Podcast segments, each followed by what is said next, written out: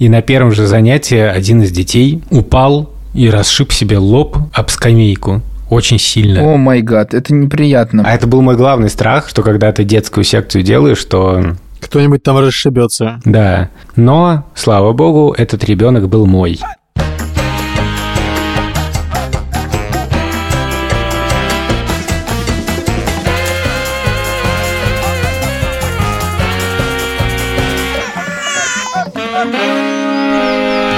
Мы приветствуем вас на стадионе «Сперва ради». У микрофона Александр Борзенко.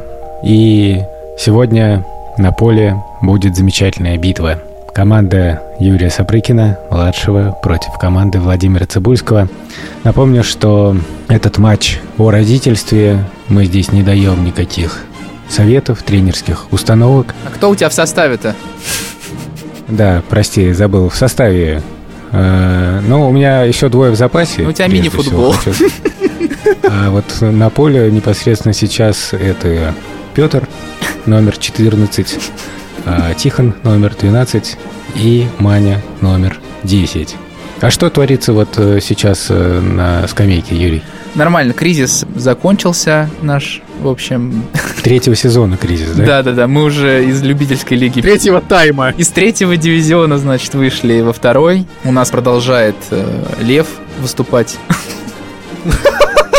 В общем, Лев под номером 37. 3 и 7. Вован, можешь за меня додумать, пожалуйста? Да. Спасибо за передачу, коллеги. Спасибо. Меня зовут Владимир Цибульский, и я представляю Соню, которой 3 года и 4 месяца, и выступает она под номером 34. Отлично. Здравствуйте. Партнер этого эпизода – дерматологическая лаборатория La Roche-Posay и ее линейки средств, созданные специально для кожи детей.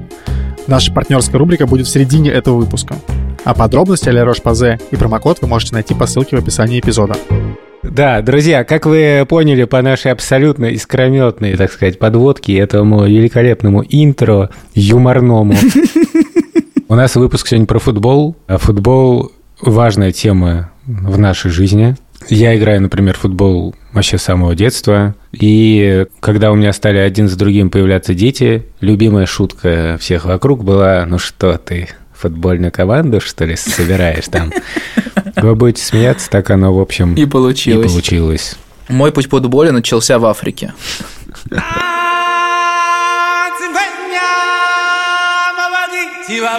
Первым спортом, которым я занялся, был теннис в первом классе. Но у нас была теннисная коробка вот на территории посольства, где мы жили. Там я занимался теннисом, а рядом стояло футбольное поле. И там играл мой папа и брат в футбол. И я, конечно, так поглядывал с завистью. Ну, думал, что, может быть, э, там прикольней. Может быть, мне лучше отбросить ракетку и пойти уже нормальную игру. Сколько я стал играть лет? в футбол реально с первого класса. То есть я... Семь лет тебе было? Да, мне было 7 лет, и ну, это было такое помешательство. Мы там каждый почти вечер собирались, кто жил в посольстве, и играли каждый вечер в футбол. У нас были такие маленькие хоккейные ворота, площадка такая размером с баскетбольную, то есть был такой мини-мини футбол. Ну, вообще, мой папа футболист, поэтому я с детства знал, что такое футбол, и с детства тус- тусовался в раздевалках. Так, стоп, стоп, стоп, стоп, может тут поподробнее? Ну да, мой папа играл в футбол за разные команды. В смысле, это любительское или это что-то профессиональное? Ну, это, это профессионально, но на уровне областей. Он играл в Калужской области и в Тульской области. е Причем в Тульской области за команду с непроизносимым названием. Она, она там просто становилась чемпионом э, типа лет 8 подряд. Но название у него было 480 КЖИ Алексин. И я представляю себе маленького Вана, который там на трибунах заряжает. 480, скажи, Алексина, вперед! Я даже один раз съездил эм, туда в гости к папе. Пробил вместе с ним. Да, да, и там тусил, типа, не знаю, может, недели две. э, и сходил на одну игру. И эта игра, конечно, была просто как будто вы подгадали под мой приезд, потому что ну, это было уже в школе, правда. И я спросил папу, говорю, а что будет следующая команда сложная у вас соперник? И он сказал, что-то типа легких соперников не бывает. И потом они выиграли 10-0. И я такой, типа, ну ладно, окей, хорошо. Много голов посмотрел. А папа на какой позиции играл? Защитник он был. О, уважаем. Поэтому я, типа, с детства у меня был и мяч, и бутсы, и все на свете. И я ходил играть в футбол. Ну, в смысле, в секцию. Но я помню такое событие в моей жизни. Вот я не помню, на самом деле, уже к тому моменту, наверняка же много раз я играл во всякий футбол. И, по-моему, ходил я еще до школы в э, футболку. Но папа привез меня со сборов из Болгарии альбом с наклейками Евро 96. Даже несколько альбомов он привез О, и несколько это этих... клево. Панини? Да, да, да. И несколько этих па- пакетов пакетов с наклейками, да, и я тогда, конечно, просто такой, типа, вау, это просто... Вот, этот- вот, вот этот реально, вот этот альбом просто вынес мне мозг, он был такой цветной. Я такого цветного, мне кажется, к тому моменту вообще особо ничего не видел. То есть, это 96 год, это мне 8 лет. И я такой, типа, вау, он цветной такой, и там про все команды что-то написано, и ты можешь прочитать и узнать. И там, типа, братья Дебуры, и вообще, короче, все звезды того времени. Мне кажется, что у меня был чуть ли не такой же альбом. Возможно, это был 98 год. И чемпионат мира, да? ну, да, чемпионат быть, чемпионата мира, да, во Франции. В общем, у меня тоже был альбом Панини. Это было очень круто. Мы покупали тоже эти наклейки в переходе по дороге из школы. И я многих футболистов того времени помню, конечно, по наклейкам. Это была, да, я тоже почему-то помню в первую очередь сборную Голландии, Марка Овермарса, Эдгара Дависа. О, Эдгар Давица даже я помню. Давис был такой лютый, да. Во-первых, если уж Юра сказал про мини-мини-футбол, у нас тоже был мини-мини-футбол, мы играли дома. Ну, у нас в коридоре стоит книжные полки, и есть такая ниша внизу, очень небольшая. Мне кажется, она примерно метр в длину и в высоту сантиметров 40, может, 30. И мы играли там теннисным мячом, и нужно было в эти маленькие ворота забить гол.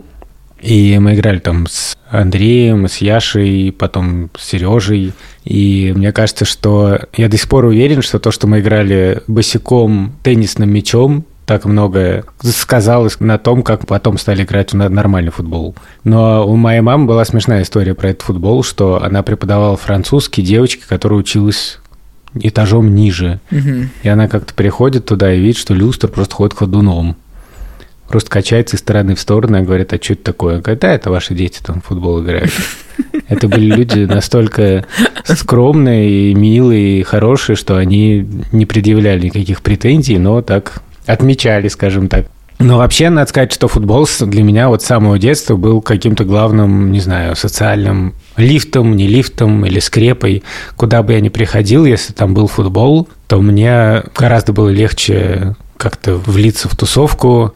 Так как я играл достаточно прилично, то почувствовал, ну, как немножко самоутвердиться. И я помню, что это была абсолютно нормальная тема, что ты приходишь просто на там любую коробку, там видишь, кто, кто-то играет, и просто говоришь, можно типа с вами. Все-таки хочется уточнить, что Алек- Александр Борзенко любил самоутверждаться на поле не только за счет своих э, технических качеств, но и собственного образования. Хочется рассказать историю знакомства моего с Александром Борзенко. Оно произошло году в 2010, наверное, когда мы играли на поле около стадиона «Динамо», и Александр Борзенко, так сказать, сбил меня с ног. Шуткой. Нет, без шуток. И я сказал, что ты меня цепленул? И он, вместо того, чтобы извиниться, Да. он сказал, не цепленул, а цепанул. Мы записываем четвертый сезон, уже, уже под 100 выпусков записали, и Вован в целом вспоминает эту историю каждую неделю, но мы каждый раз ее вырезаем. Да. Самое забавное, но наконец-то как бы Вован специально, в общем, инициировал выпуск про футбол, чтобы у нас просто не осталось шансов. Да. Самое смешное, что Вован всю жизнь, примерно до 85-го выпуска, считал, что это был мой брат Андрей. Я был в полной уверенности, что это было мое знакомство с Андреем Борзенко, это правда. Да, на самом деле это был я. Я помню хорошо этот день, когда познакомился с Вованом. Эпизод про цеплянул, цепанул, не помню, но сейчас э, в эфире нашей радиостанции, Вован, я прошу у тебя прощения. Блин, наконец-то. Я рад, что вы этот конфликт решили. Сначала я тебя цеплянул, а потом еще Потом еще и зацепил меня и зацепил, да. Я хочу начать рассказ про детей, как всегда, с чего? С Петя. С покаяния. Тоже на букву «П». Ну, в общем, недавно мы играли такой полусемейной тусовкой и решили просто собраться на коробке у нас, поиграть в футбол. Но Петя не пошел, пошел только Тиша. Играл Ник, Шуркин сын от первого брака. Великолепная пятерка и Борзен. Маня тоже отказалась играть. Играл э, Митя, который дядя Ника, и еще один дядя другой. Рейналдо Джаникини. Анна Паула Арозию, Раул Кортес, Антонио Фагундес, Мария Фернанда Кандиду. И мы пришли, нас было мало людей. А дело в том, что вот, я очень давно не играл в футбол, как в детстве. Потому что после определенного момента футбол в моей жизни изменился. Раньше там ты приезжал куда-то на коробку, искал какое-то бесплатное поле, более-менее приличное, чтобы там желательно был не асфальт, хотя иногда я приходилось играть на асфальте пытался вписаться в какую-то тусовку, а в какой-то момент в 2000-х годах все изменилось, все стали как-то работать, и примерно сейчас футбол выглядит так, что ты когда-то очень поздно вечером идешь на хорошее поле, и там играешь в футбол, и просто арендуешь, там все скидываются, там, не знаю, рублей по 500. А тут был прям old school, потому что пришли какие-то мелкие пацаны, из нашего двора. И мы все поделились, вот так играли. И казалось бы, ну, играй и кайфуй. Но почему-то у меня включилась какая-то нереальная заряженность на победу. Мне казалось, что Тиша, типа, слишком лениво играет, вообще не вкладывается. А я знаю, что он очень круто играет в целом, mm-hmm. когда хочет. И я все время пытался его подбодрить, но, в общем, этот, прямо скажем, попытки подбодрить, как часто бывает, в общем, были довольно токсичные, как говорится. А да. как ты делаешь? Ну вернись, ну вернись ты домой уже. Ну типа, да, да, да. Ну домой, в смысле, в защиту. Да, да, домой да. да. И Тиша явно злился, я на это тоже злился. Это было ужасно еще потому, что я вообще-то всю жизнь мечтал, что мы будем вместе играть в футбол. Я думал, что я с высоты своего блестящего опыта, наоборот, как бы буду помогать детям и мы будем вместе играть, это будет так круто. И поэтому я как-то очень огорчился, и потом, как всегда, перед Тишей мне пришлось как-то извиняться, потому что я просто не находил себе места от стыда и так далее. Мне понравился как твой заход про футбол как самореализацию. У нас же не было особо в городе развлечений. В а, каком городе? Ну вот в Новомосковске, где я жил. А, после Африки. Да, да, да. Понятно, что главное событие дня для всех парней там в возрасте там, от 5 до 17 лет, это весь район собирается там играть в футбол. Такое довольно побитое резиновое поле. Это как бы единственное место, ну, то есть понятно, что в школе там какой то умник не был, там всем как бы пофигу. А вот если ты в футболе хорош, твоя самооценка, все это просто растет до небес. Ты становишься королем района.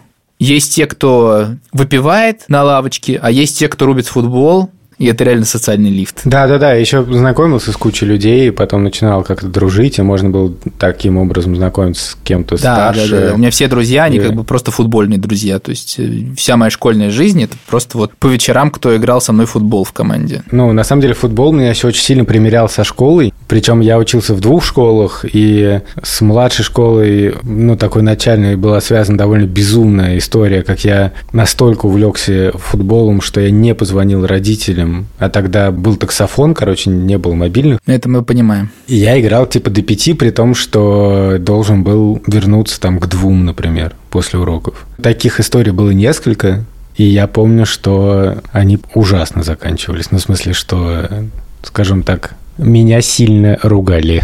Я приезжал абсолютно замерзший, и родители были просто в шоке от волнения и вообще не понимали, куда я пропал.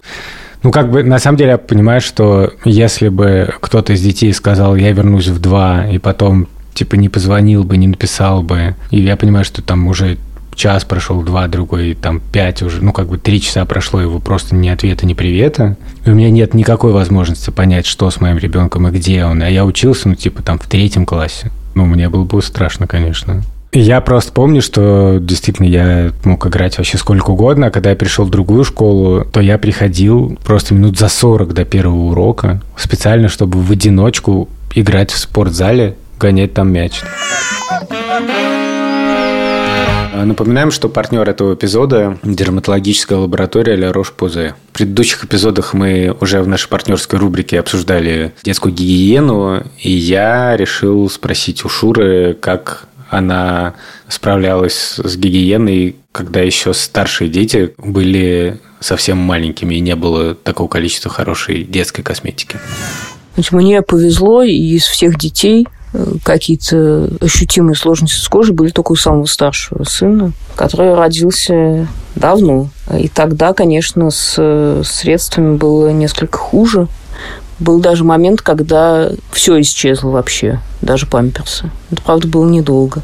Помню, что крем хороший под памперсы мне привозили из Парижа друзья. Потом он появился.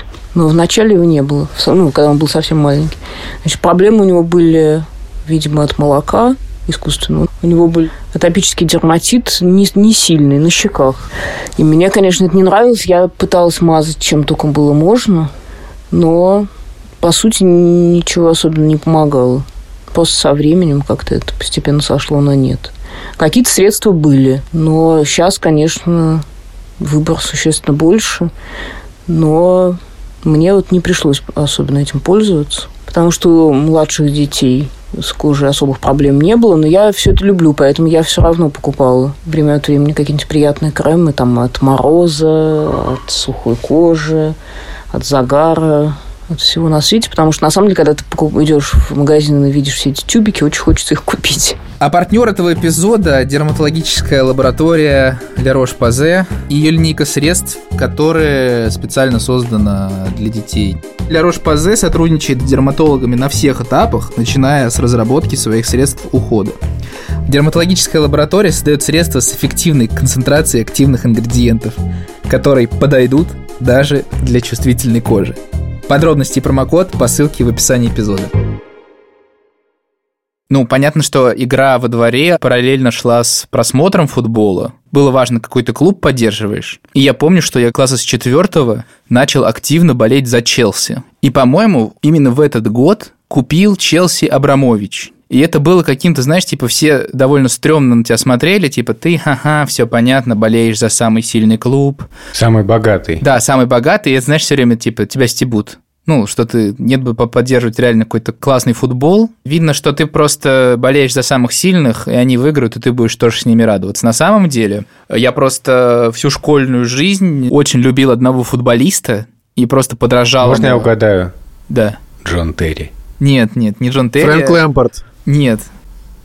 А, кто там был-то? Этот а, Креспо. Андрей Шевченко. Я в четвертом классе приехал и посмотрел какой-то матч Челси, в котором играл Арьен Робben, и просто у меня поехала крыша, я купил с ним футболку, повесил его постеры. Мне казалось, что у него такой офигенный стиль игры и так от всех отличается, что я просто буквально на поле старался повторять те движения, которые он делал. Когда он бежал, он бежал не как все, а он немножко как будто подхрамывал. И у него была всегда одна тактика – он бежал справа с мячом. Потом смещался в центр и бил, да. Про это есть 100-500 видео. Да, и он был просто моим проводником в мир футбика. Ну, и мне кажется, что вместе с тем, как он ушел из футбола, у меня пропал интерес к футболу, просто к просмотру к его. В плане, кстати, детско-родительских отношений, я помню, что вот, ну, папа не, не играл в футбол на моей памяти, но при этом мы смотрели вместе какие-то матчи, и при том, что нас все-таки довольно рано загоняли спать, ну не рано, но понятно, Лигу чемпионов показывали 22.45, кажется, матч начинался. Да. И папа нам позволял иногда посмотреть, типа, первый тайм. Блин, это очень обидно всегда. Это обидно, с одной стороны, а с другой стороны, это были очень крутые 45 минут. То есть, э, и мы смотрели все вместе, и это было классно. Я помню, что мы, например, вместе смотрели матч Аякс-Спартак, который забил два гола Ширко, как сейчас помню. И это была совершенно сенсационная победа. То есть мы вообще даже не думали, что «Спартак» может победить в таком матче. Мы вместе смотрели «Спартак Реал», когда Маслаченко говорил «Вставай, дорогой соотечественник». Мы просим прощения у всех э, родителей, которые вообще ничего не помнят про футбол и не знают, но мы должны по волнам нашей памяти прокатиться. Мы вместе смотрели матч Франция-Россия, когда Россия выиграла 3-2 в 99 году, кажется. И мы вместе же смотрели чудовищный матч Россия-Украина, когда... Это Филимонов когда? Да когда Филимонов на последних секундах закинул мяч в свои ворота, я просто до сих пор это помню. Блин, а ты смотрел видос, когда сейчас вот играла сборная, когда на последних минутах пропустили от хорватов, где Филимонов там в студии Матч ТВ сидит и там забивает сам в свои ворота этот Кудряшов, и Филимонов сидит такой... И там просто приближает его лицо, он такой, ну как? Как? Как это? Очень возмущается. Ну, для меня эти все вещи, вот и победы, и поражения, и все эти эмоции, и вот это ощущение, что можно не спать в неурочное время, они связаны, в частности, с папой. У меня папа вообще просто безумный фанат «Спартака». И я как-то раз пришел домой и сказал, что мне нравится «Зенит». И он такой, у меня больше нет сына. Но папа, я уже за «Спартак» болею. Да, у меня тоже была история со «Спартаком». Дело в том, что редактор сперва ради Андрей Борзенко всегда болел за «Спартак». Ну и вообще, ну на самом деле папы тоже, но все. Это был такой романцевский «Спартак», классический. И я, конечно, тоже за него болел и очень любил Андрея Тихонова, Титова, Цимбаларя. Но я в какой-то момент тоже, типа, решил, что я больше не буду болеть за «Спартак», что мне не нравится «Спартак» стал болеть за «Локомотив». Впрочем, после этого я из «Локомотив» особо не болел. Нормально. Я помню, что э, мы пошли как-то с друзьями на матч «Локомотив-Спартак» на стадион Черкизова. Я вот думаю, как странно все-таки, что я болею против «Спартака», и в этот момент на «Спартаковской трибуне», а, естественно, на стадионе «Локомотива» был в три раза больше болельщиков «Спартака», типа огромный растянули плакат со словом «верность». Я такой, блин, окей. Но важная часть моей футбольной жизни, которая потом имела очень большое влияние на детей и на мои какие-то отношения футбольные с детьми, это то, что я в детстве решил заниматься футболом, и я пришел со своей мамой через дорогу в мини-футбольный клуб, ну, секцию. И, во-первых, первое, что я понял, что я зря туда пришел с мамой. Вот здесь как бы социальный лифт был немножко социальный лифт вниз. Я привык считать, что я классно играю в футбол, и привык считать, что ну, я играю с какими-то людьми, которые там мне близки, с которыми мы могли, можем потусить. Может, они мне не очень близки, но ну, как-то, не знаю, говорим на одном языке и все такое. А тут оказалось, что секция, которая у нас через дорогу была, там были все ребята из местной школы дворовой, которые живут непосредственно там в доме напротив, и все друг друга с детства знают просто по двору. И меня спрашивали, типа, а ты вообще откуда, где ты живешь? А почему ты не в 17-й учишься в школе? А где ты учишься? Я говорю, ну вот там, а где ты находишься? На Октябрьской? А, чё, а почему? Что за бред, типа? В общем, решили, что я учусь в школе как бы для людей с особенностями. Угу. И с самого начала как-то это все было максимально недружелюбно. Футбол это же еще такое пространство тоже каких-то вот иерархий, все такое. Там есть, например, такие ритуалы, которые сильно влияют на твою самооценку. Вот там, например, делится на двух капитанов, каждый по очереди выбирается игрока. И если ты ближе к началу, то ты как бы клевый. Тебя первым берут, да. А если ты последний или хуже, чем последний, тебя там ну, просто уже скидывают. Ну, типа, иди на ворота постой. Да, Или да. ты, ты, давай ты в защите да, будешь. Да, давай ты вот только сиди тут и типа в защите, то это прямо Блин, ужасно. это, очень, это злит очень. Потому что все в дворовом футболе хотят забить гол. Да, конечно. Ну вот, и в общем, и тут было ровно так, что у меня не было формы, как у всех крутой. Я должен был ходить в каких-то своих трениках. И я был с самого начала немножко белой вороной. Я не понимал шуток, мне не нравились эти шутки, все это для меня было очень странно. Там был еще такой тренер довольно странный, вот, и он нормально так орал матом на всех. И я хорошо помню, что было какое-то упражнение, типа надо было обвести какие-то фишки, стойки и пробить поворотом. Все по очереди выступали, поэтому все было наяву, да, секция на тебя смотрела в этот момент. Я обвел все фишки, ударил и попал просто прямиком в ближнюю девятку. Прям был такой мощный, крутой удар. И я был уверен, что просто меня сейчас дико похвалит. И более того, ну, сами как бы пацаны, которые там сидели, они типа кто-то похлопал, сказал нормально там и так далее. А тренер первое, что сказал, типа, что я же сказал, что нужно вести мяч там подошвой или там типа не справа обводить эти фишки, а слева. И кроме того, там были такие системы, видимо, обычные для детско-юношеских школ. Например, в конце все бегали от стены к стене, и двое последних, которые медленнее всех пробегали, должны были оставаться в зале мыть пол. А это такой настоящий спортивный зал, как в школе. И я один раз оставался, и я помню, что это ну просто ужасно унизительно и ужасно неприятно. Еще я волновался, потому что там довольно поздно тренировка заканчивалась, и было темно, и, и это было максимально неприятно, и я оттуда быстро очень ушел. А ты помнишь еще систему наказаний, когда ты играешь в одно касание? Все играли на жопу. Вот это вообще жесть. Это жесть, да. Что значит на жопу? Ты ставишь мяч, проигравшие люди встают в ряд на воротах, и ты бьешь по воротам, пытаясь попасть Они должны по их задницам. еще. Короче, это очень унизительно. Последний раз мы с Юрой играли на жопу не далее, чем летом 2021 года. Это правда. В Дагестане. Но у нас была запасная версия. Знаешь, какая? Мы когда доигрывали, был один проигравший, И все по кругу, кто участвовал, чеканили. Мы суммировали потом все, все сколько начеканили, и это превращалось в шаги. И проигравший брал мяч, зажимал вот так между ног и шел по городу с ним. Это называлось пингвинчик. Да, да, да, и он кричал, я пингвин несу яйцо, и мне очень хорошо, и все его снимали. Блин, даже, даже, даже, даже не знаю, что унизительней. Ну, в общем, настолько меня, на самом деле, огорчил, скажем так, этот мой опыт э, занятий в футбольной секции, что потом я как-то всегда, когда играл с детьми, еще когда они были совсем маленькие, я как раз старался, ну, сделать это как-то максимально по-доброму. Я поэтому еще так огорчился и сам себе удивился, что я найти стал наезжать, потому что это вообще мне не свойственно, ну, вот именно в таком таком футболе детском. И когда мы ездили в Латвию, всегда была такая традиция вечером на пляже играть в футбол. И играли вообще все, кто хотел, просто. Мы ставили тапки в качестве ворот, играли совсем маленькие дети, играли взрослые, их мамы, папы, вообще все-все-все. Если кто-то приходил со стороны, хотел подключиться, мы тоже их брали. И это было очень классно и весело. И потом мой друг Володь Долгер Попорт который не ездил в Латвию, но он прознал как-то от наших общих знакомых, что я там с детьми устраивал такой футбик. Он мне написал и говорит, типа, а давай для детей сделаем какой-нибудь футбик тоже. И мы что-то с ним стали про это говорить и думать, и поняли, что действительно было бы классно устроить такой футбол, вот, который будет сильно отличаться от вот этого всего дюс, шестдюшор с этими унижениями бесконечными, ором, матом. Таким образом появился клуб Техспорт, который сейчас уже без всякого моего участия супер развивается. В общем, там были такие ценности, что, во-первых, футбол – это игра, во-вторых, футбол для всех. Мы не разделяли мальчиков и девочек там до какого-то возраста.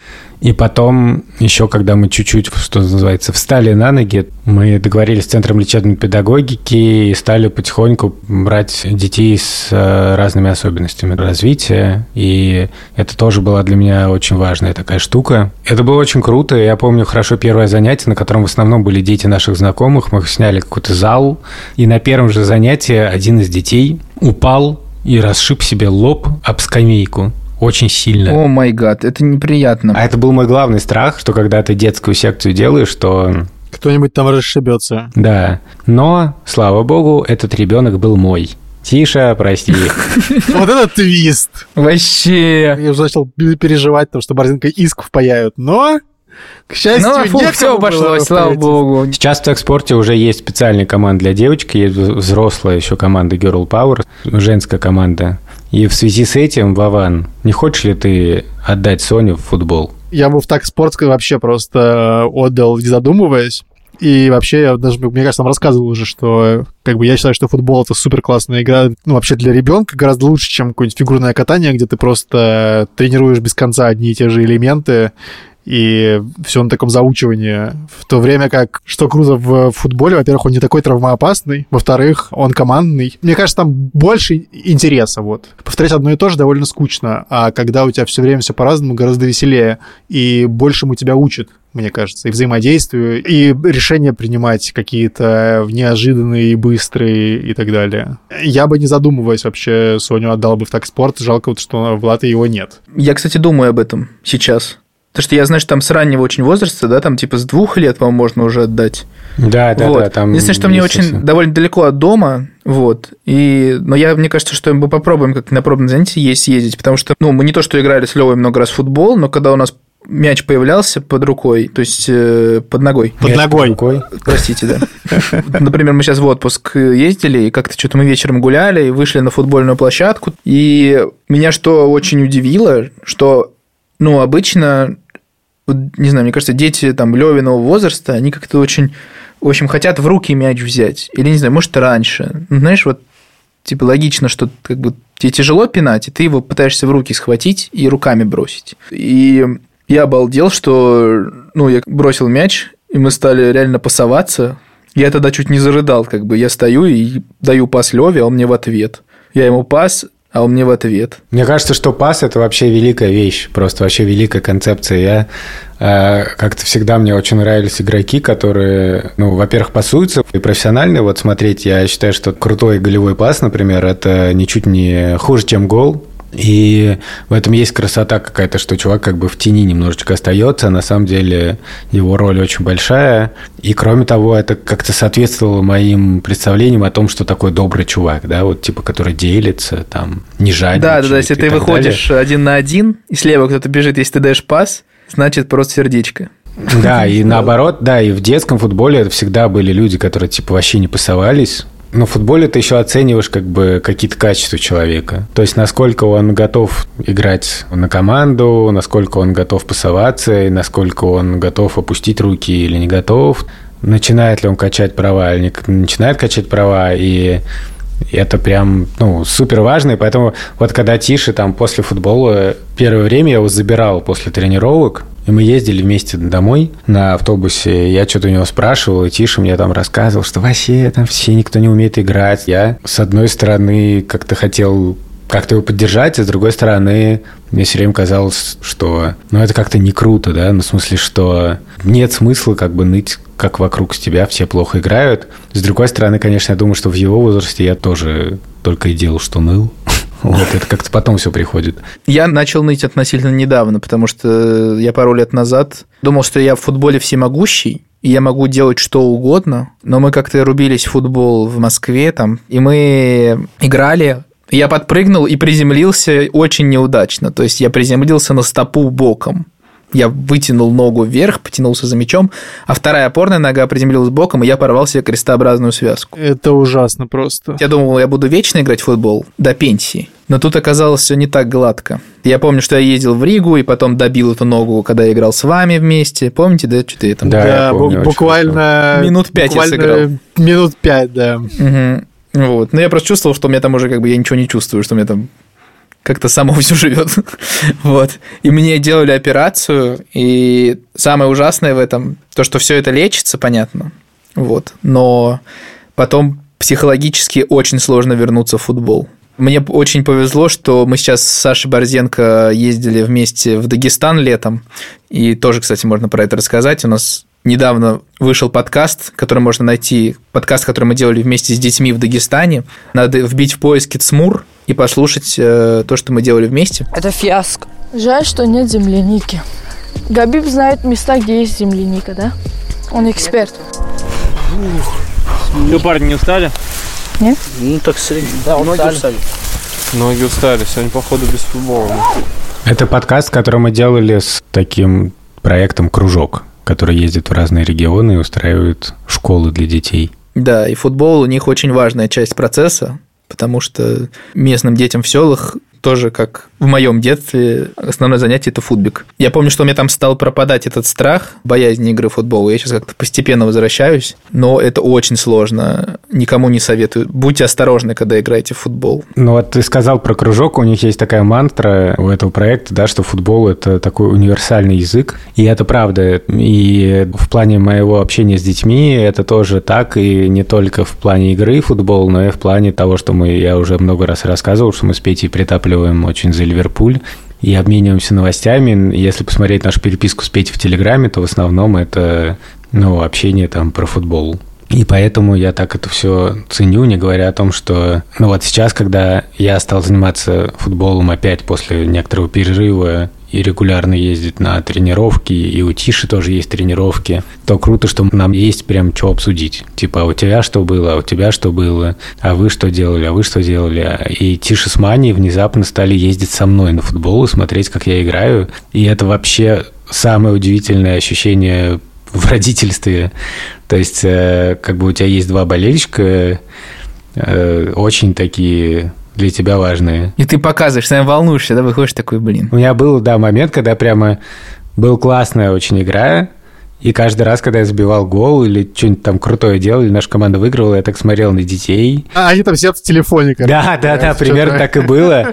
Вот, но один гол они видели, и мне это было дико приятно, и это было мало с чем сравнимое чувство. В конце хочется сказать спасибо футболу.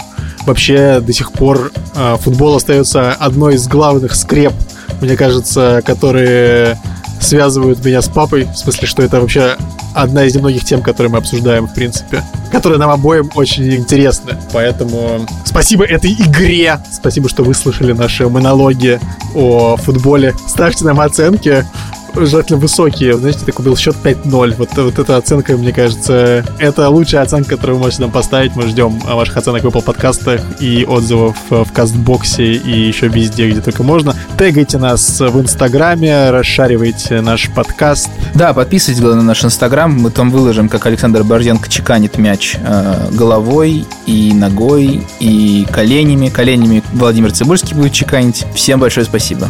Спасибо нашему тренерскому штабу, редактор Андрей Борзенко, продюсерки Юлия Яковлева и Лика Кремер, саунд-дизайнер Ильдар Фатахов. Пока. Все, финальный свисток. До следующих матчей. Да. Блин, не умею свистеть.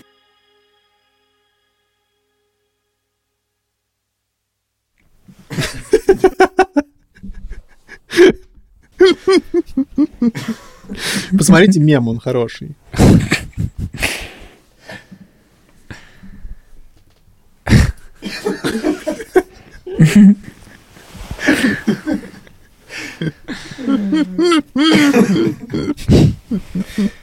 Ooh.